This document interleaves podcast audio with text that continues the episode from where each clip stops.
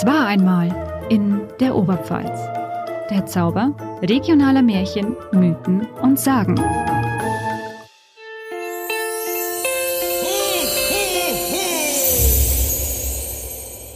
Advent, Advent, zwei Lichtlein brennen. Hallo und schön, dass ihr uns wieder bei unserer neuen Episode von Es war einmal in der Oberpfalz zuhört.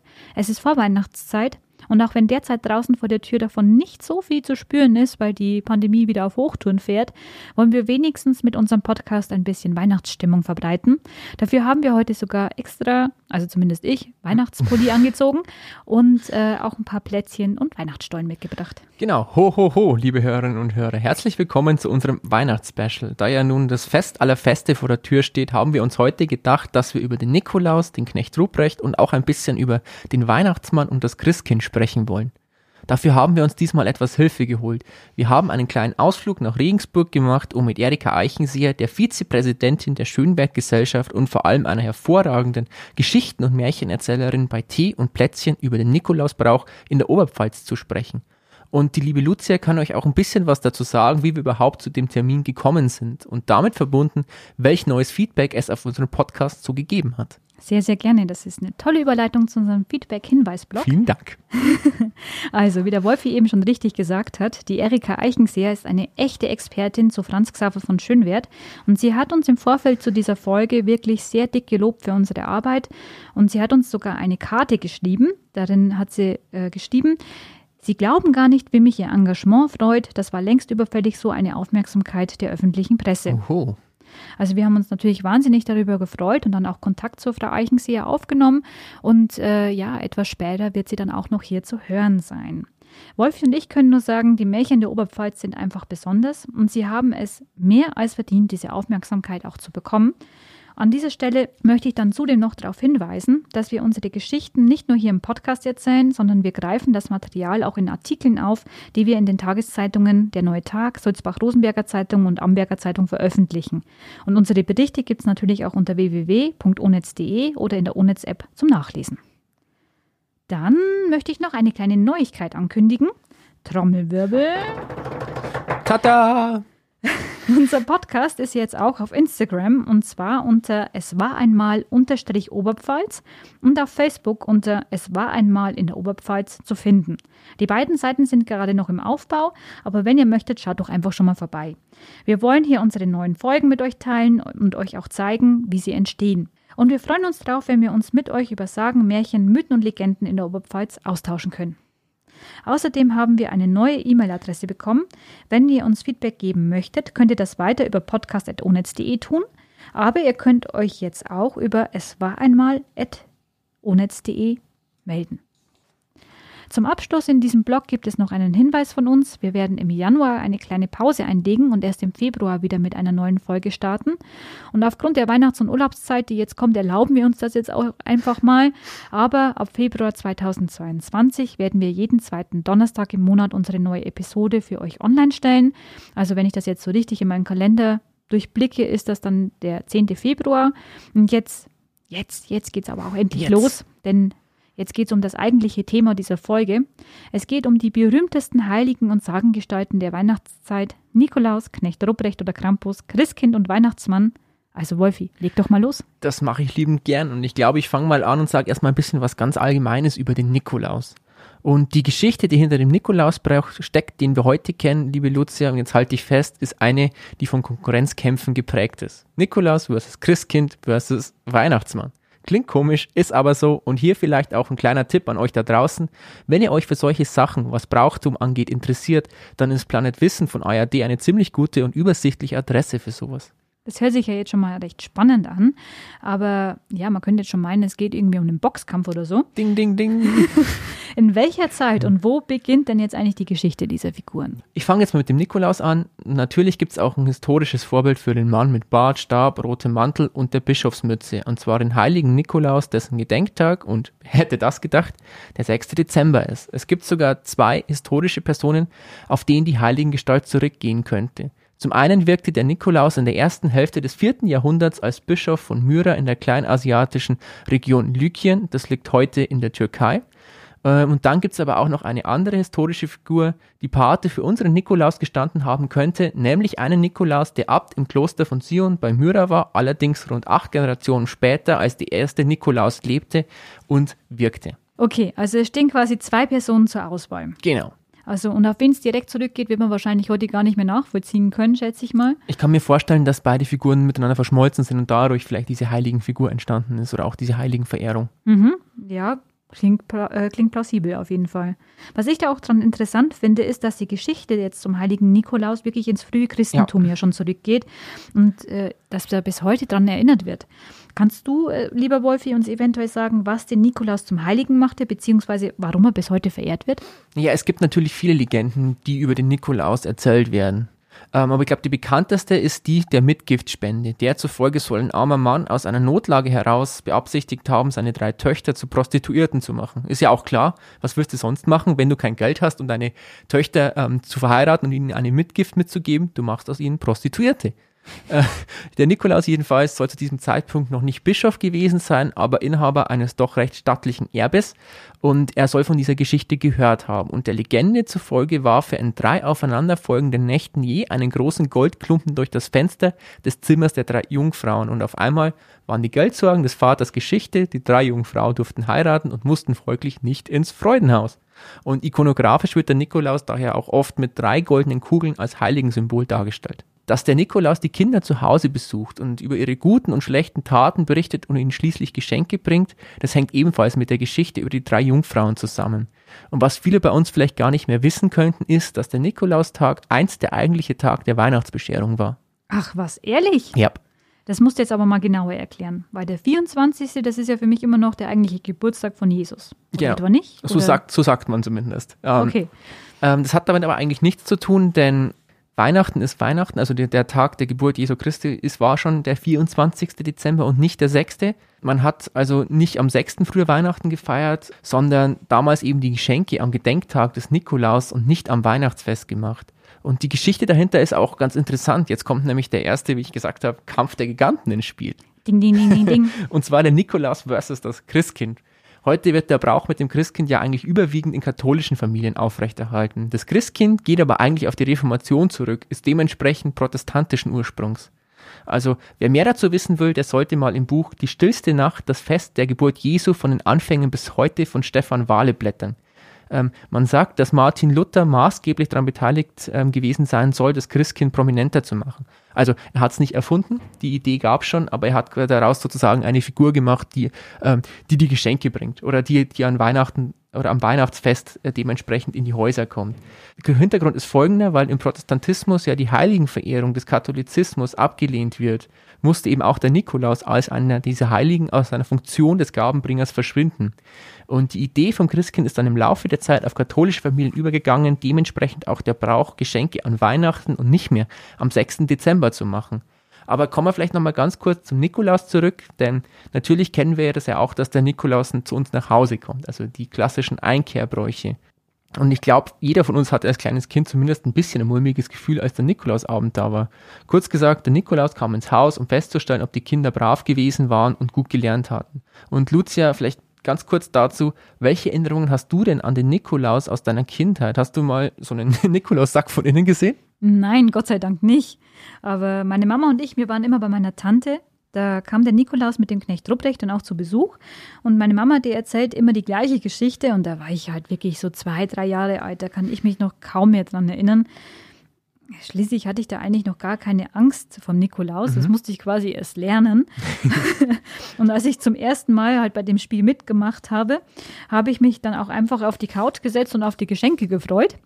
Und meine beiden Cousins, die waren dann schon ein bisschen älter als ich, so ein, zwei, drei Jahre älter. Und die haben nervös mit den Däumchen gedreht. Die, denen war natürlich schon richtig schlecht, weil die wussten, jetzt kommt dann die Quittung von Nikolaus. Die werden gewusst haben, warum, oder? Ja, ja. Und als der Nikolaus dann kam, habe ich nur gerufen, Gekelaus, komm doch mal her zu mir, komm doch mal her. Und habe so auf die Couch geklopft, um halt zu sagen, dass er herkommen soll. Und der Mann hat sich dann wohl auch wirklich hinter seinem goldenen Buch versteckt, damit halt keiner sein Gesicht sah, wie er sich gerade da über mich tot gelacht hat. Und ähm, erst später habe ich dann auch tatsächlich dann die Geschichte gelernt drumherum, dass eben der Knecht Rupprecht die bösen Kinder in seinen Sack stecken soll und dann in den Wald verschleppt. Aber hat sich ja natürlich nie bewahrheitet. Und ich schätze jetzt mal, der Gickerlaus ist eine Mischung aus einem Brathähnchen und dem Nikolaus? Nein, ich konnte nur noch nicht richtig sprechen. Ach so, ja gut, das ist auch eine Erklärung. Aber wie, wie war das denn bei dir? Nikolaus bei mir zu Hause. Also ich erinnere mich noch folgendermaßen dran, dass mein Papa komischerweise immer an Nikolaus nicht da war. Mal war er beim Friseur oder mal auf einem Firmenfest. Das, das, ist ja gemein. Ja, ich fand es auch total skandalös, dass der immer dann nicht da war, wenn es so unglaublich spannend bei uns war. Ähm, und jedes Mal, wenn der Nikolaus da war, ging, der hat nicht bloß geklopft an die Tür, sondern das ging wirklich ab. Also es gab ein großes Feuerwerk im Garten, es gab gleißendes Licht, aus dem auf einmal der Nikolaus aus dem scheinbar nichts erschienen ist. Irgendwann hatte der Nikolaus dann sogar noch einen leuchtenden Schlitten samt Rentieren mit dabei. also Wahnsinn, das ist ja Nikolaus mit Show-Effekt. Ja, das war klasse. Also sowas hatten wir nicht. Wir haben dann immer, wir haben immer verhandelt, ob wir, Mama, heuer lass mal mit Nikolaus nicht rein, okay? Ja, okay, den lassen wir heuer nicht rein. Jedenfalls, heute habe ich, weißt du was, Leute, habe ich so einen leisen Verdacht. Und zwar, dass mein verschwundener Papa und der aus dem Nichts auftauchende Nikolaus irgendwas miteinander zu tun haben könnten. Das ist sehr, sehr verdächtig. Ich steige ja, noch nicht ganz dahinter, aber irgendwann werde ich das noch verstehen. Da könnte es einen Zusammenhang geben, auf jeden Fall. Frag ihn doch mal. Ja. Oder erinnert dich mal, ob er wirklich kürzere Haare hatte, nachdem ja, er beim Friseur war. Kann ich nicht mehr sagen. Das kann ich echt nicht mehr sagen. oder einen längeren Bart. Also was bei mir aber, oder einen länger, ja.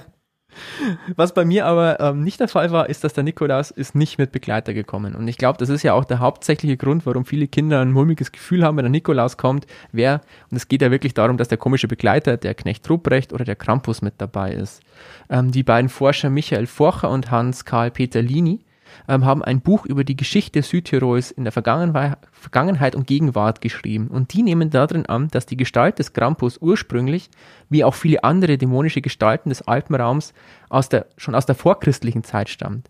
Und ein anderer Forscher, ähm, Hans Schubladen, hat zudem ähm, herausgefunden, dass es, und das ist jetzt interessant, es keine Quellen vor Ende des 16. Jahrhunderts gibt, die einen Einkehrbrauch beschreiben. Also scheinbar ist der Nikolaus früher noch nicht ins Haus gekommen und vor allem auch nicht mit einem Krampus begleitet. Erst ab dem 17. Jahrhundert ist in den Klosterschulen hat sich dieser Brauch herausgebildet und zwar beim sogenannten Kinderbischofsfest. Da wurde der Nikolaus dann von wilden Gestalten begleitet, die die unartigen Kinder bestraften, während der Nikolaus die artigen und folgsamen belohnte. Und bekannt, aber eigentlich nicht bei uns beheimatet ist ja auch der Perchtenlauf. Aber ich glaube, das ist mal ein Thema für sich, über das wir ein anderes Mal sprechen können. Ja, wir können uns ja natürlich nicht alle guten Themen auf einmal hier aussuchen, sondern ja. der Podcast soll ja noch ein bisschen länger genau. laufen. Ähm, ja, was mir natürlich dazu einfällt, so ähm, 17., 18., 19. Jahrhundert, gerade im 19. Jahrhundert wurde ja der Nikolaus und der Knecht Ruprecht vor allem als äh, pädagogische, äh, ja, als Erziehungsmaßnahme mhm, ja. ja. auch verwendet. Ich meine, bekannt ist er ja auch im Strubelpeter, wo der Nikolaus dann die, die bösen Jungs ins Tintenfass taucht. Ist heute alles nicht mehr so, ja, konform, würde ich sagen. Und, aber was mir auch noch dazu einfällt, da war ich aber auch schon älter, so sieben oder acht Jahre. Da war ich mit meiner Mama damals am Nikolausabend eben unterwegs und wir haben uns bei einem Imbiss was zum Essen geholt. Und es war Abend und es war schon dunkel und finster. Und sie sagte dann, dass ich ja nicht weggehen soll, da die Nikoläuse auf Jagd sind. Die Nikoläuse auf Jagd, das klingt komisch. Ja, ähm, das war eben bis vor ein paar Jahrzehnten noch Brauch bei uns im Landkreis Tirschenreuth. Ich weiß nicht, ob es das woanders auch gegeben hat, aber da haben sich Jugendliche als Nikoläuse und Knecht Ruprecht verkleidet und die hatten dann auch, also die hatten dann auch Ketten dabei und mhm. teilweise wurden dann auch kleinere Kinder, die auf den Straßen waren, geschlagen. Toller Brauch. Ja, ziemlich furchtbar und auch echt brutal. Ähm, also falls ihr da irgendwie da draußen Geschichten dazu habt, gerne her damit. Also ich bin froh, dass es das heute nicht mehr gibt. Zumindest wüsste ich das nicht. Aber wahrscheinlich haben auch deshalb manche Menschen heute noch Angst vor dem Nikolaus oder mögen Weihnachten nicht so. Also ich kann mir da schon vorstellen, dass der eine oder andere da ein Trauma davon getragen hat. Aber ja, du wolltest ja auch noch mal ein bisschen mehr auf Christkind und Weihnachtsmann eingehen. Genau, und das ist jetzt der, der zweite Kampf der Giganten. Ding, ding, ding, ding. genau, der zwischen Weihnachtsmann und Christkind. Und heute kennen wir ihn ja alle, den pummeligen Mann mit dem roten Mantel, dem Pausbacken und dem, der roten Bommelmütze und dem Rauschebart. Und irgendwie schauen sich doch Weihnachtsmann und Nikolaus doch ziemlich ähnlich, findest du nicht, Lucia? Ja, irgendwie schon. Äh, interessant ist, der, der Weihnachtsmann hat in frühen Darstellungen auch immer eine Route dabei und er kommt am Heiligen Abend. Der Weihnachtsmann ist sozusagen so eine Art Hybrid aus Nikolaus, Knecht Ruprecht und dem Christkind. Also er ist mhm. der Gabenbringer. Ähm, er, er Also ähnelt in dem äußerlich- nochmal alles Genau. zusammen. Mhm. Er, er, er ähnelt äußerlich dem Nikolaus und er hat eben die Rute dabei, um als Zeichen für den Knecht Ruprecht. Und Lucia, jetzt haben wir letztes Mal schon ein bisschen über Dragon Ball Z gesprochen und ich finde, wir sprechen zu wenig über Dragon Ball Z. Wir Ja, wir sollten machen mehr ja über kein- Dragon Ball Z sprechen. Wir machen ja keinen Podcast über Dragon Ball Z. Jedenfalls kann man sagen, dass der Weihnachtsmann ähm, dem Christkind erstens mal ordentlich Konkurrenz gemacht hat, weil in ihm die Figuren, diese drei Figuren, Nikolaus, Knecht Ruprecht und Christkind, ähm, eine Art Fusion, in einer Version von Dragon Ball Z durchgemacht haben. Eine Fusion. Fusion. Sehr cool. nee, nee ähm, also die Idee oder der, der, der Ursprung des, Amerik dieses, des, des amerikanischen Weihnachtsmanns geht auf einen Amerik Deutsch-Amerikaner, Thomas Nast oder Thomas Nast zurück. Der hat den Weihnachtsmann nicht erfunden, der kannte schon aus Deutschland Darstellungen eines, also nicht des Nikolauses, sondern schon einer abgean- abgewandelten Version, die eher in Richtung Weihnachtsmann ging. Jedenfalls ist er ähm, 1846 nach New York ausgewandert und hat in den Vereinigten Staaten als Karikaturist gearbeitet. Ähm, Im Bürgerkriegsjahr 1863 hat er dann für das Magazin Harper's Weekly einen alten, bärtigen Mann, der von, vom Schlitten herab die Soldaten der Unionstruppen mit Geschenken versorgt, gezeichnet. Und das war sozusagen die Geburtsstunde des modernen Santa Claus. Ähm, Nast hat nämlich den Weihnachtsmann später dann auch noch in Rot und Weiß gezeichnet und natürlich hatte der Weihnachtsmann auch Sterne auf der Jacke. Es ist ja auch eine politische Botschaft dahinter. Ähm, und später ist daraus dann eben die Darstellung dieses alten, dicken, gemütlichen Manns geworden, der oft auch Pfeife raucht. Und der Nast hat die Geschichten über den Weihnachtsmann bis zu seinem Lebensende gezeichnet. Und jetzt kommt der Punkt, den wir wahrscheinlich alle kennen, schon mal gehört haben. Ähm, 1923 hat ein großer Softdrink-Hersteller, nämlich Coca-Cola, Trademark, ähm, Santa zu seinem Maskottchen gemacht. Okay, also hat Coca-Cola nicht den Weihnachtsmann erfunden. Nein, Coca-Cola hat den Weihnachtsmann nicht erfunden, aber dazu beigetragen, dass er so prominent geworden ist, wie er heute ist. Okay. Ja gut, es gibt ja auch immer die Coca-Cola Weihnachtstrucks. Ich, ich fand das immer ganz unfair, weil wir halt am Land gewohnt haben und da sind die halt nie hingekommen. Die war immer in Weiden früher, das weiß ich noch. Also das, der, der ist, wir sind immer extra nach Weiden gefahren, um den Coca-Cola Weihnachtstruck zu sehen. Und der war dann überhaupt nicht so toll. Oh Gott. Okay. Manchmal ist das in der Vorstellung doch immer alles ein bisschen anders wie in der Realität. Ja. Aber ich finde es cool, also weil man halt dadurch auf jeden Fall sieht, dass im Grunde der Nikolaus und der Weihnachtsmann dieselbe Person sind. Sie Ja. stammen eben aus der gleichen katholischen Tradition quasi ab und äh, sind dieselbe Gestalt, nur dass sich eben der Brauch und eben auch das Aussehen mit der Zeit verändert hat. Man sieht, äh, die einzige Kontinuität ist der Wandel in der Zeit. und es, ähm, ja, aber wusstest du, dass es in Finnland ja sogar ein Weihnachtsmanndorf gibt? Ein Weihnachtsmanndorf, das ist, glaube ich, für jeden Weihnachtsmuffel so die, die, die, das Manifest der Hölle. Äh, für diejenigen schon, aber für alle, die Weihnachten lieben, ist das mit Sicherheit das Paradies. Viel Kitsch wahrscheinlich auch. Wahrscheinlich, ja. Es wird natürlich alles eventisiert, alles schön ausgeleuchtet, Rentiere laufen rum und äh, man kann quasi den Weihnachtsmann auch in seiner Werkstatt mit den Elfen beobachten, was weiß ich. Wunderbar. Aber wenn ich jetzt so an Santa Claus denke oder an diese ganzen Vorstellungen, die ich dazu habe zum amerikanischen Weihnachtsmann, dann fällt mir ja auf jeden Fall auch immer Tim Allen ein und die Ja. ganz bekannte Walt Disney Filmreihe Santa Claus 1 bis 3. Mhm, Das stimmt, ja. Und äh, Tim Allen wird ja, glaube ich, bloß der Weihnachtsmann, weil er den ursprünglichen Weihnachtsmann getötet hat. Ja, es war ja nur ein Unfall. Ja, aber trotzdem, man sieht schon, die Karriere kann, auch sowas kann die Karriere ziemlich befeuern. Das wollte er ja nicht. Das kann ja jeder sagen. Ähm, unverhofft kommt oft. Aber liebe Hörerinnen und Hörer, wir machen an dieser Stelle auch eine kurze Werbeunterbrechung. Danach geht's weiter mit unserem Weihnachtsspecial. Also spitzt die Ohren und bleibt dran. Bis gleich. Bis gleich.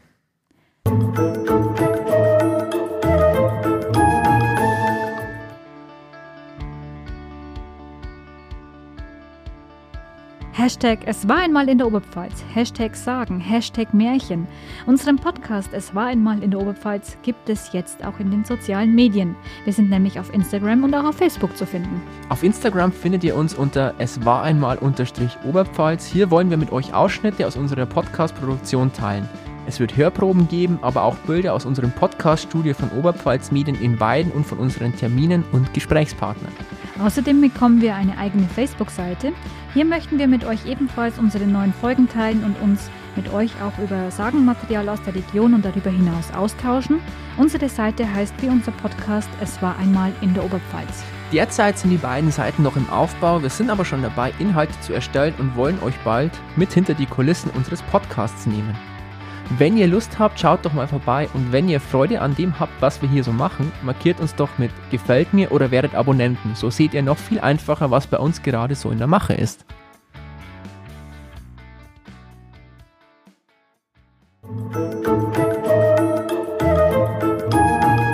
Und da sind wir jetzt auch schon wieder zurück. Heute geht es um die weihnachtlichen Gestalten, die wohl jeder irgendwie kennen dürfte. Nikolaus, Knecht Rupprecht, Weihnachtsmann und Kokaki, also ich meine natürlich Christkind. Ähm, Wolfi, wann wurde bei euch der Nikolaus gefeiert? Am 5. oder 6. Dezember? Ich glaube, da scheiden sich die Geister ja so ein bisschen. Bei den einen kommen da schon am 5., bei den anderen erst am 6. Und es gibt ja auch diese Mietfirmen, bei denen man einen Nikolaus buchen kann und die sind ja auch am 5. und am 6. unterwegs. Aber bei uns war der alte Mann mit Bauch und Bart, der vielleicht und wirklich noch ganz, ganz vielleicht ein bisschen was mit meinem Vater zu tun haben könnte, immer erst am 6. Dezember da. Frag ihn doch einfach mal. Nein. Ich habe Angst, was ich dann erfahre. Also bei uns war es am 5. Dezember. Am Vorabend durfte ich quasi immer meinen Stiefel rausstellen und dann war da irgendwann plötzlich so ein Schoko-Nikolaus drin, wenn ich die Wohnungstür aufgemacht habe. Das war für mich natürlich das Höchste als Kind, aber ich habe mich natürlich schon immer gewundert, wie der einfach so in unser Treppenhaus dann reingekommen ist. Mysteriös und vielleicht auch verbrecherisch. Ja, ein bisschen. Aber naja, schauen wir doch mal. Also bei unseren Recherchen haben wir natürlich auch nach spannenden Nikolaus-Geschichten für euch gesucht. Dieses Mal haben wir uns aber Unterstützung geholt. Wolfi und ich sind nach Regensburg gefahren und haben die Erika Eichenseher besucht. Das haben wir ja schon mal kurz angekündigt gehabt. Und die Frau kennt sich ja wirklich sehr gut mit Franz Xaver von Schönwert aus und auch mit den Bräuchen in der Oberpfalz. Aber hört einfach selbst mal rein. Unseren Besuch haben wir natürlich für euch aufgezeichnet. Und falls ihr uns mal schmatzen oder auch mal schlürfen hört, wundert euch nicht, es gab leckere Weihnachtsplätzchen, Stollen und Tee. Lecker.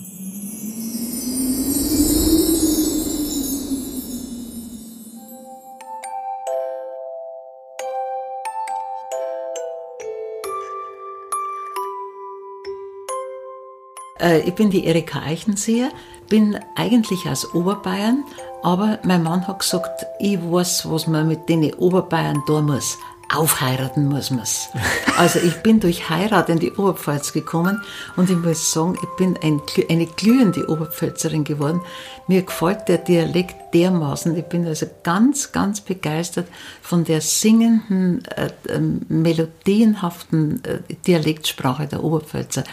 Und ich bin so gern da, ich darf keinen Schritt mehr nach Oberbayern äh, gehen wollen, um dort zu wohnen. Also ich gehöre her und deswegen interessiert mich auch das ganze Brauchtum, die, die ganze Lebensweise der Oberpfälzer.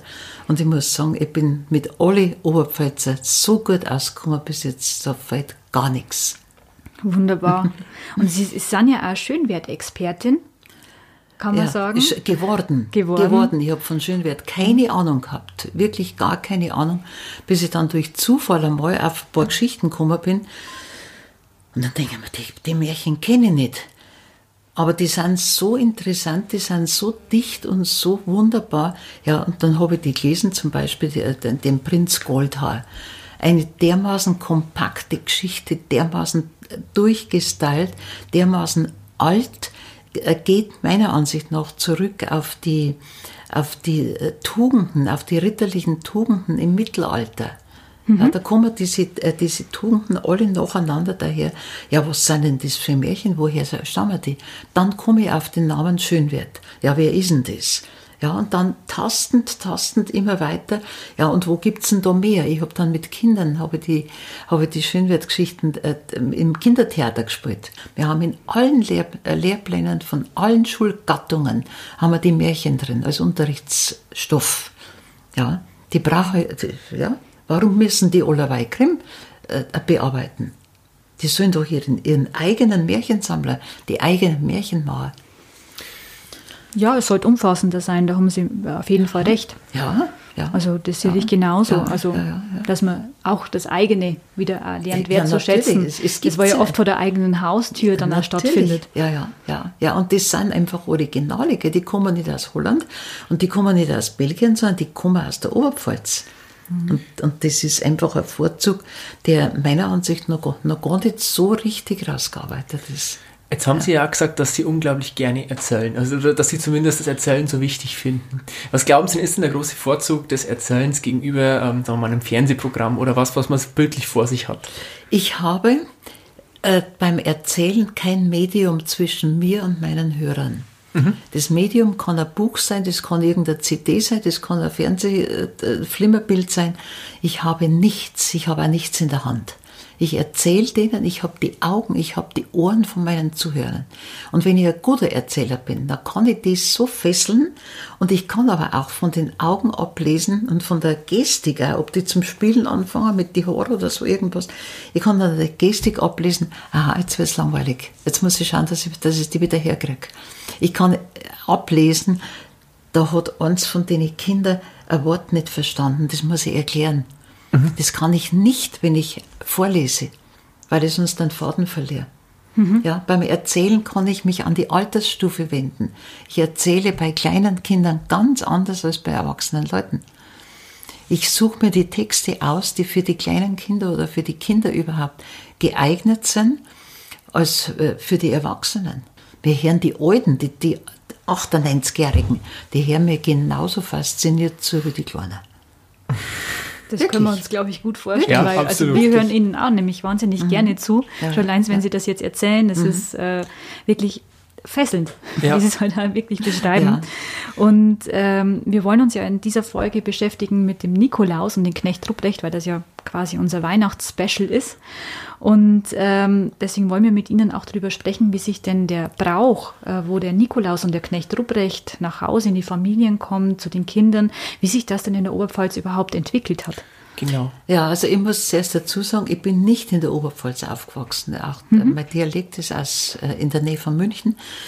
Und, äh, aber das Brauchtum ist natürlich bei uns genauso gewesen und als Kind ist der Nikolaus äh, bei uns dahergekommen und, und der war selbstverständlich in dem Brauchtumskalender mit drin. Äh, bei uns hat es den Krampus als äh, Begleiter vom Knecht Ruprecht nicht gegeben. Mhm. Aber der Nikolaus hat in seinem Sackerl auch eine Rute drin gehabt. Der hat also praktisch äh, dieses äh, strafende Element gleich mitgebracht. Okay, der also der war quasi alles in der einem. War alles in einem. Ja, war noch nicht outgesourced, kann ja, man sagen. Ja, ja, ja, ja, ja, genau. Und der Nikolaus ist halt der Gabenbringer geworden.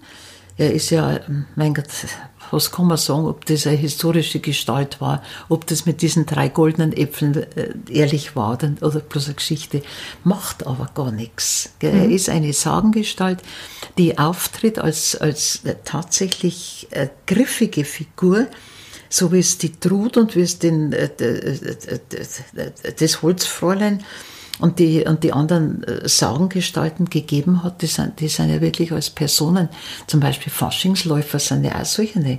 ja, die, mhm. oder die Flecklismaler, die da an der fränkischen Grenze umeinander rennen. Das sind einfach Brauchtumsfiguren, die persönlich auftreten. Ja, und die ergeben alle miteinander eine Markierung des ganzen Jahresablaufs. Mhm.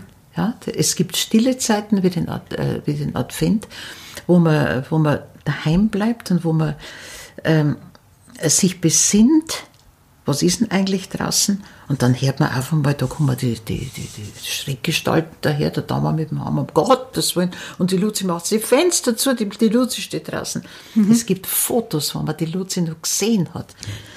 Und so ist der Nikolaus eben auch äh, als Brauchtumsfigur aufgetreten, traditionell als Bischof. Mhm. Er ist in der Legende als Bischof dargestellt. Das heißt, der richtige heilige Nikolaus hat eine Bischofsmütze auf, meistens ein alter Mo mit einem weißen Bart, gell, einem roten Mantel mhm. und mit einem Sack. Ja, und gutartig und der geht rein wird reingelassen von den Eltern. Heute kann man die natürlich per E-Mail bestellen oder per irgendwas. Ja, es gibt ja ganze Online-Plattformen, genau. wo man ja, den Nikolaus ja, zu sich holen kann, theoretisch. Agenturen sogar dafür. Agenturen dafür, ja, ja, ja, ja. Ja, aber das ist natürlich alles äh, weit weg von der menschlichen Begegnung. Gell, wenn jetzt mhm. der Student kommt, der mag es so gut machen, wie er mag, aber eigentlich der persönliche Kontakt, die persönliche äh, Zuneigung zu diesen äh, Kindern, die äh, fehlt halt dann, gell, weil er das Kind nicht kennt. Und dann sagt das Kind, ui, der hat er die Stiefel von meinem Papa an. Wer ist denn das?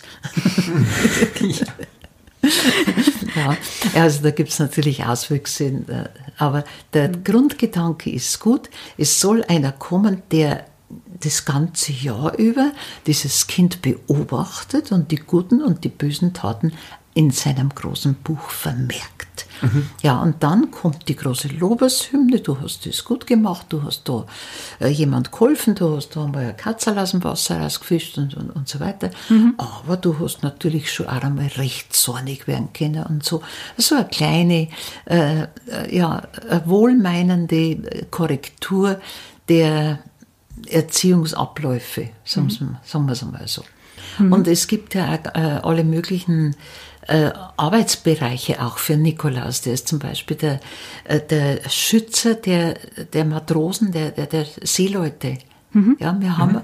Da in Ringsburg an dem nördlichsten Punkt der Donau steht eine ganz große Kalkstein, wunderschöne Kalksteinfigur von Nikolaus. Der steht an dieser exponierten Stelle und schaut in die Donau rein und beschützt praktisch die ganze Schifffahrt dort. Mhm. Dann für die Gefangenen ist er gut, für die Kinder ist er gut, für die Armen ist er gut. Also der hat schon was zum Tor, der Nikolaus. Der hat Symbolkraft. Langweilig, Langweilig wird es ihm gar nicht. Jetzt reichen Sie jetzt vielleicht die Frage dazu gleich, weil ähm, so wie Sie das gesagt haben, ist der Nikolaus ja durch und durch gut und eigentlich Segensbringer. Aber ich glaube, es gibt auch heute noch viele Kinder da draußen, die, wenn so, wenn es auf den Nikolausnacht zugeht, doch eher ein mulmiges Gefühl haben, wenn sie wissen, der Nikolaus kommt. Ja. Wie ist denn der Knecht Ruprecht oder der Krampus da ins Spiel gekommen? Äh, der, äh, also der Professor Moser, Dietz Rüdiger Moser, hat, ich glaube, glaubhaft nachgewiesen, dass das eine ambivalente Gestalt ist, der Nikolaus, dass es einen Gegenspieler dazu gibt, zu der guten Figur mhm. kommt die böse Figur. Also Yin und Yang, das Schwarze und das Weiße kommen hier zusammen und der, der Krampus, der muss sich natürlich hinter dem Heiligen halten und, und darf da bloß so ein bisschen äh, geckern, mhm. aber wird natürlich ausgenützt. Er wird in Dörfern drin, von, hauptsächlich von Jugendlichen dann ausgenutzt. Da kommen dann Ausschreitungen, der, der, dass der Krampus dann sich äh, verselbstständigt oder dass die dann in Horden umeinander laufen. Ich war zum Beispiel als ganz junge Lehrerin in der Klasse drin und dann habe ich so beiläufig in dem Nachmittagsunterricht äh, habe ich gefragt, was der mir denn, ist auf Nikolaus zugegangen, äh, wenn ein Nikolaus kommt, soll man ihn reinlassen. Jetzt machen die ein Geschrei, rennen aus die, aus die äh, Klasszimmerstühle, rennen raus, reißen mir fast die Kleider vom Leib. Um Gottes Willen, und bitte nicht, und bitte nicht, und ja nicht habe gedacht, da ist was passiert, da, da stimmt doch was nicht. Mhm. Und dann habe ich vorsichtig gefragt, was war. Sind am, ja, im Jahr vorher zehn wilde Nikoläuse in die Schule eingebrochen und haben mit Ketten und mit Seilen und mit, mit äh, die, die Kinder in dem Gaszimmer umeinander gejagt, haben es geschlagen, haben es verletzt. Oh weh, oh weh. Und das ist natürlich dann sehr bedenklich und das darf überhaupt nicht sein. Mhm. Ja, braucht, darf nicht zu körperlichen äh, Züchtigungen führen. Dann haben wir gedacht, ja, wenn jetzt das Ganze, wenn ich jetzt bloß einen Nikolaus nicht reinlasse oder einen Krampus nicht reinlasse, dann ist der, die Verletzung bei den Kindern nicht aufgehoben. Das muss ich anders ja, das machen. Ich muss das mhm. auflösen. Und dann, ja, also wir lassen den Nikolaus nicht rein. Und dann habe ich daheim einen Korb hergekriegt, so groß, einen Henkelkorb, habe den mit, mit Kerzen bestückt, habe alles rein, was für Kinder interessant ist. Habe zur Hausmeisterin gesagt, sie soll an einem Seil vom Speicherfenster den Korb runterlassen, bis er vor einem rückwärtigen Schulfenster, äh, äh, Schulzimmerfenster stehen bleibt.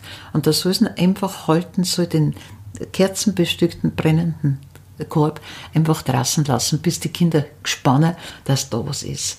Ja, und das war dann, ich habe dann meinen Unterricht weitergehalten, ich habe den Korb schon längst gesehen natürlich, gell. Mhm. Und dann schaut eins hinter, mei, da ist ja was, gell, und Korb rein und die Herrlichkeiten alle an. Und dann war es aufgelöst, gell, dann war es gut.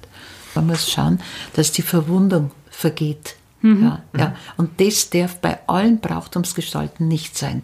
Also die wilden Nicolo, die, äh, die kehren einfach nicht ins christliche Brauchtum rein. Ja, aber die hat es ja gegeben. Also wenn man jetzt sagt, dass ja ähm, quasi heute tritt der Nikolaus als guter Gabenbringer auf, mhm. aber wenn man sich so Geschichten oder Sagen auch von früher dann durchliest, dann äh, tritt er ja teilweise als Teufel auf. Ja, nicht der Nikolaus. Nicht der Nikolaus, Nicht der okay. Nikolaus. Das ist dann auf jeden Fall der Krampus. Mhm. Ja, das sind zwei Personen. Es ist dann immer sein Begleiter. Ja. Also ja, nicht ja. eine Person, die nicht zwei Gesichter Person. hat, sondern nein, zwei nein, verschiedene Personen. Zwei verschiedene mhm. Personen, ja. Und ja, natürlich ist der Nikolaus dann der Herr und der muss den in Schach halten. Der, der, der, der, der darf schon mitgehen. Aber er darf nichts, er darf nicht mit den Ketten umeinander hauen und der kann winseln, der kann schreien, der kann poltern, aber er darf keinem äh, Menschen was tun. Mhm. Ja. Na, aber ich finde sowas schön. Ich finde es auch ganz wunderbar, dass das Jahr durch diese Brauchelemente früher geteilt war. Mhm. Ja, man hat genau gewusst, ja, da, jetzt geht's auf Kirche zu, jetzt wird's lustig oder jetzt geht's auf Allerheiligen zu, jetzt machen wir, jetzt machen wir äh, Gebinde oder Advent. Diese, äh, vorgestern waren sie alle da und haben Adventskranz gebunden. Sieben Leute äh, bei großem Ratsch, ein Haufen äh, äh, Grünzeug äh, mhm. und, und, alles Mögliche am Tisch und da jeder hat seinen eigenen Adventskranz gebunden und den hat er dann selber wieder mit heimgenommen. Mhm. Und solche Dinge sind brauchmäßig verankert und binden aber Familien zusammen. Es ja, gibt diese, eine gewisse Stabilität und Sicherheit. Natürlich, mhm. ja. Das mache ich seit, ich glaube, 20 Jahren. Und ja, und, und jeder genießt, dass da Ruhe ist, dass er jeder so vor sich hinarbeitet und dass man sagt, hat dieses String gemacht und das gefällt mir nicht so gut, die Farbe passt nicht ganz so. Ja, also das Zusammensein. Und ich glaube, das ist nirgends so notwendig in der, als in der heutigen Zeit. Was ich jetzt auch schon mal gehört habe, und das finde ich ja ganz interessant, ähm, der Christ, das Christkind und der Nikolaus. Also soweit ich weiß, ist ja der Brauch vom Christkind noch gar nicht so, oder dass man sagt, am 24. kommt das Christkind, das ist gar nicht so alt. Das war ja, das war ja früher Aufgabe, die der Nikolaus übernommen hat. Ja, ja. Es gibt aber auch in der Oberpfalz, äh, in der Nähe von Neumarkt, äh, ob es ihn heute noch gibt, weiß ich nicht, aber den Brauch, dass das lebendige Christkind kommt. Die mhm. haben also herin die Geschenke aufgebaut auf einem Tisch, haben das zugedeckt. Und der Christbaum ist da gestanden und, und war noch nicht angezündet. Und alles war bereit, dass jetzt dann das jetzt dann läutet. Und dann läutet und dann kommt ein Mädchen, das war ein halbwüchsiges Mädchen, äh, rein, völlig in weiß gekleidet wie eine Braut aber vollkommen mit Schleiern überdeckt, man kennt das Kind nicht, sogar Handschuhe mhm. und so weiter, kommt schweigend rein, geht in das Weihnachtszimmer, die anderen alle mit hinten nach, zündet die erste Kerze am Christbaum an und zieht dann das Tuch weg von den Geschenken. Und dann geht es schweigend wieder fort. Das lebendige Christkind habe ich sonst nirgends äh, gehört oder gesehen. In der Oberpfalz war es da. Also ich kenne das nur, dass man immer gesagt hat, jetzt schau mal das Schlüsselloch, ob das Christkind schon da ist. Genau. Vielleicht siehst du es ja. ja, ja. Das war, hat meine Oma immer zu mir gesagt. Ja, ich habe es zwar nicht gesehen, aber... Genau, da ist die Tür dann zugemacht genau. worden und dann schau doch mal. Aber denkst solche Sachen, die sind weit und breit in Bayern dieselben. Wir mhm. haben auch durch Schlüsselloch durchgeschaut. Ja, natürlich haben wir geschaut. Und dann haben wir Mama gesehen, oh... Ist die das Christkind? Mama ist das Christkind. ja. ja, aber dann wird es natürlich schwer. Und äh, wenn es dann vor allen Dingen in der Schule äh, äh, zum Munkeln anfangen, eh, ja, das ist ja gar nicht der, der, der heilige Nikolaus, das ist ja der Onkel sowieso gewesen. Ja, und dann werden halt die, die fest dran glauben, die werden halt dann verunsichert. Und dann kommen vielleicht wieder ein paar das, äh, übergescheite Mamas daher, die, die dann von, von psychologischen Tiefschlägen erzählen. Also das ist halt schon wild. Das ist wild. Also, also so war so es bei mir. Also bei mir ist in der Schule damals eben Zeit nach dem ja. Nikolaus, den gibt es doch gar nicht ja. und so weiter. Dann ja, habe ich irgendwann meine Mama gefragt, mhm. ja, wie ist es denn? Stimmt es, dass den Nikolaus eigentlich gar nicht gibt? Und dann haben wir halt quasi so unser, unser Gespräch geführt und mhm. das, ich also bin dann in die Realität dann gekommen. Ja, ja, ja. genau, ich wurde aufgeklärt. Ja, ja, ja, ja, das tut dann schon halbwegs weh. Mhm, so, so eine kleine Enttäuschung. Wenn man praktisch äh, aus dieser, ja, aber das gehört zum Erwachsensein dazu. Da gibt es mhm. auch Enttäuschungen. Kann man dann sagen, dass der Nikolaus eigentlich heute immer noch einen pädagogischen Wert hat? Ja, ja, kann man schon. Aber nicht so mit dem erhobenen Zeigefinger, sondern als der, äh, der Gütige, der mit dem Augenzwinkern, der mit dem Blinzeln dann sagt, ja, bist schon ein, ein, ein kleiner Schlawiner, aber, aber ein netter bist du schon. Also nicht wie beim Strubelpeter, ja. der einen dann packt und dann ins ja, Fass voll Tinte dann. Grausig. Das ist ja grausig. Strubelpeter geht gar nicht. Mhm. Nein, das geht überhaupt nicht. Aber äh, Nikolaus geht schon. Und ich glaube, man sollte auch den, den Sinn äh, von dem Brauch drunter legen, dass es eine Gestalt gibt, die über mir wacht und die mich mit meinem Wohl und Weh im Auge behält, die schaut, machst du was Gutes, machst du was Böses und die dann letzten Endes kommt und dir sagt, du hast es gut gemacht. Mhm. Das Bewusstsein, das ist auch also fast ein bisschen ein göttliche, äh, äh, ein göttlicher Rückhalt, den man da vielleicht ist hat. Ist ja recht ähnlich ja. bei Gott und Teufel ja, ich, irgendwo. Ja, eben. Mhm. Ich bin beobachtet, ich äh, kann mich frei bewegen, aber ich soll doch einen geraden Weg gehen, ich soll einen guten Weg gehen. Mhm. Ja. Und ich denke, es hilft auch der Orientierung für Kinder. Natürlich. Weil äh, man ja dadurch lernt, was ist denn gut, was ist ja, schlecht und ja, wie kann ich denn in der Gesellschaft auch mit, mit anderen genau. und mit mir selber umgehen. Genau, ja. Das, und wenn man das rausarbeiten kann mit der ganzen Nikolaus-Geschichte, dann ist man auf der guten Seite, glaube ich wenigstens. Mhm. Ja, ja. Ich würde sagen, jetzt, jetzt kommen wir mal auch zum, zum spannenden Teil. Genau. Weil es gibt ja auch, äh, es gibt nicht viele, aber es gibt ja einige Sagen und Geschichten aus der Oberpfalz auch über den Nikolaus. Und äh, Sie haben uns ja auch schon eine ähm, vorher mal zukommen lassen. Und äh, wir finden die eigentlich ganz schön. Und zwar geht es da eben um den Teufel als Niklo. Und äh, eventuell würden Sie uns die Geschichte erzählen beziehungsweise kurz näher bringen. Ja, also die Geschichten in der Oberpfalz, die sind ja zum Teil, ich meine, die Teufelsgeschichten hat man schon gern erzählt. Wissen Sie, wie man sich das vorstellt, die haben, äh, mein Gott, die kleinen Dörfer, die armen Dörfer, es geht um die Zeit noch bis 1800, 1830 umeinander. 1850 mhm. hat der Schönwert dann angefangen, die Märchen zu sammeln und aufzuschreiben, weil sie vergehen, weil es die Anlässe dazu nicht mehr gegeben hat, weil sich die ganze Landwirtschaft verändert hat. Mhm. Da sind die Leute dann nimmer in der Hutzersturm umeinander gesessen. In der Hutzersturm sind von einem kleinen Dorf die Dienstboten und die Bauern und die Kinder und die Großen und die Alten, die sind alle in der Sturm drin geguckt. Die, die Weiber haben gestrickt und, und, und gesponnen, die, die Männer haben geschnitzt oder haben Rechen oder, oder Kerbel gemacht oder so irgendwas. Mhm. Also insgesamt eine sehr positive äh, Gemeinschaft. Und dann ist erzählt worden. Ja, und dann hat man natürlich auch diese Geschichten weitergetragen. Das waren ja praktisch diese äh, Übergabepositionen. Ja, und natürlich hat es dann mit der Zeit äh, dann Geschichten gegeben im Laufe des Abends, wo dann die Kinder hoffentlich bald ins Bett gehen, dass man die handigeren Geschichten erzählen kann. Und dann waren natürlich bloß noch die, die, die jüngeren Madeln und die jüngeren Burschen da und die Alten sind auch schon ins Bett gegangen. Und die Geschichten sind immer, immer äh, gruseliger geworden. Und dann haben sie die Madel gefürcht. Und dann haben sie sich nicht mehr heimgetrauen. Und dann haben sie heimbegleitet werden müssen von den Burschen. Und jetzt haben wir es, was wir wollten. So haben wir quasi gleich die Möglichkeit gehabt, sich einander kennenzulernen. ja, also so muss man sich das vorstellen. Also die, der Teufel als Nicolo in Tirschenreuth ist ein Bauer, äh, zu den Hirten zum Hutzen gegangen. Hutzen heißt sich zusammensetzen und miteinander erzählen. Wie er nach Hause gehen wollte, kam ein Nikolaus, nahm die Ketten und band den Bauern damit um den Leib. Dann schleppte er ihn fort. Der Bauer ließ sich's eine Weile gefallen.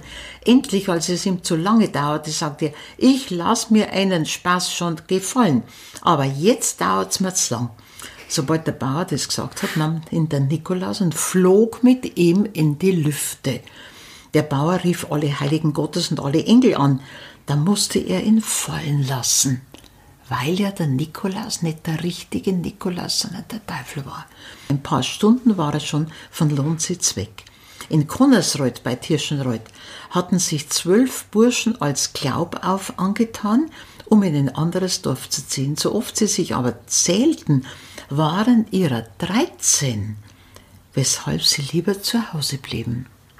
Der 13. war ein ungeliebter Gast. Das war der Teufel. Mhm. Ja, und dann haben sie gemerkt, dass das Ganze eine magische äh, Komponente kriegt und dann sind sie lieber daheim geblieben. Auf der Schmalzgrube bei der Wassersuppen, das ist ein böhmisches Dorf in der Nähe von der bayerischen Grenze, machten drei Knechte den Niklo und kleideten sich in Tierhäute. Der Anführer in eine schwarze Kuhhaut, die beiden anderen in Geißfelle. Begingen sich mit den, äh, behingen sich mit Ketten und Rollen und schlugen die Leute, die ihnen begegneten, ganz fürchterlich. Wie sie aber nach Haselbach kamen, trat ihnen der wahre Niklo entgegen, der Teufel, und packte den Anführer. Am Morgen fand man ihn in tausend Stücke zerrissen auf der nämlichen Stelle. Die beiden anderen wurden in den Straßengraben geschleudert. Der eine blieb tot liegen, der zweite vermochte mit Mühe noch nach Hause zu kriegen. Erzählt von Franz Xaver von Schönwert, aufgezeichnet in der Oberpfalz. Direkt. Das sind schon wohl die Geschichten. Ja.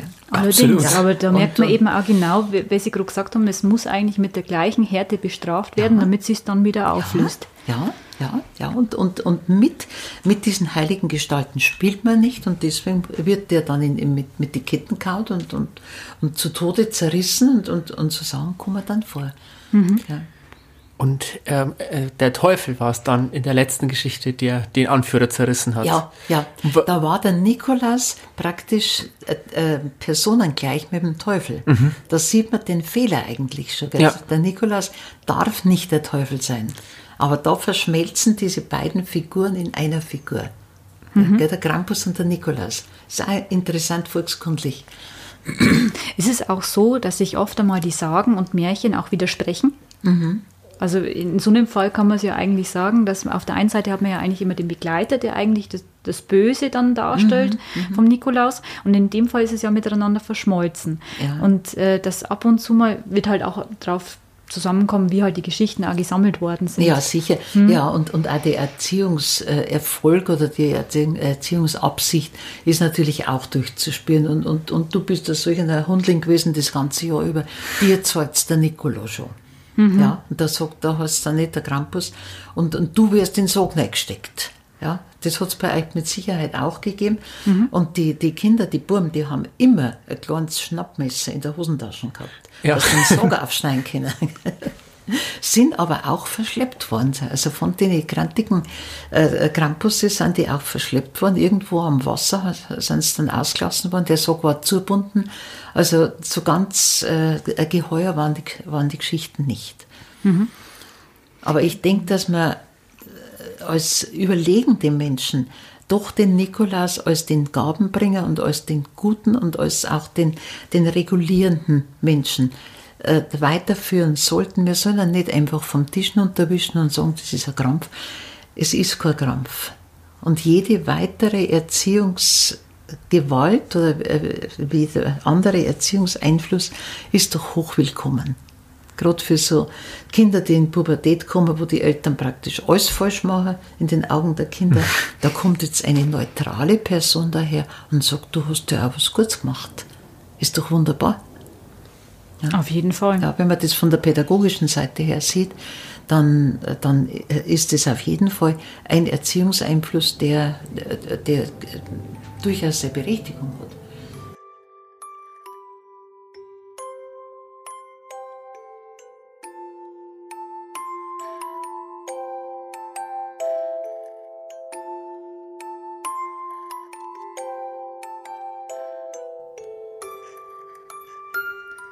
Wahnsinn, wie schnell die Zeit vergeht. Das war es jetzt tatsächlich schon mit unserer letzten Folge von Es war einmal in der Oberpfalz für dieses Jahr. Danke, Wolfi, und auch ein ganz, ganz liebes Dankeschön an Erika Eichenseher, dass wir mit ihr diese Folge aufzeichnen durften und dass wir somit etwas Weihnachtsstimmung verbreiten konnten, hoffen wir zumindest. Mhm. Wenn ihr Feedback zu unserer Folge habt, meldet euch unter podcast.onetz.de, es war einmal onetz.de oder schreibt uns über Facebook und Instagram. Wir freuen uns wie immer über eure Anregungen. Und ja, wie auch schon die letzten Male wollen wir euch auch dieses Mal wieder einen Ausblick für das nächste Mal geben. Im kommenden Jahr werden wir ab Februar jeden zweiten Donnerstag im Monat erscheinen und nächstes Mal soll sich alles rund um das Thema Liebe drehen. Es geht um Liebesmärchen, Liebeszauber und welche Zutaten auf jeden Fall in einen Liebestrank gehören. Also bleibt gespannt, kommt gut und gesund ins neue Jahr und wir hören uns wieder in 2022. Einen guten Rutsch. Macht's gut. Ciao. Merry Christmas and Happy New Year!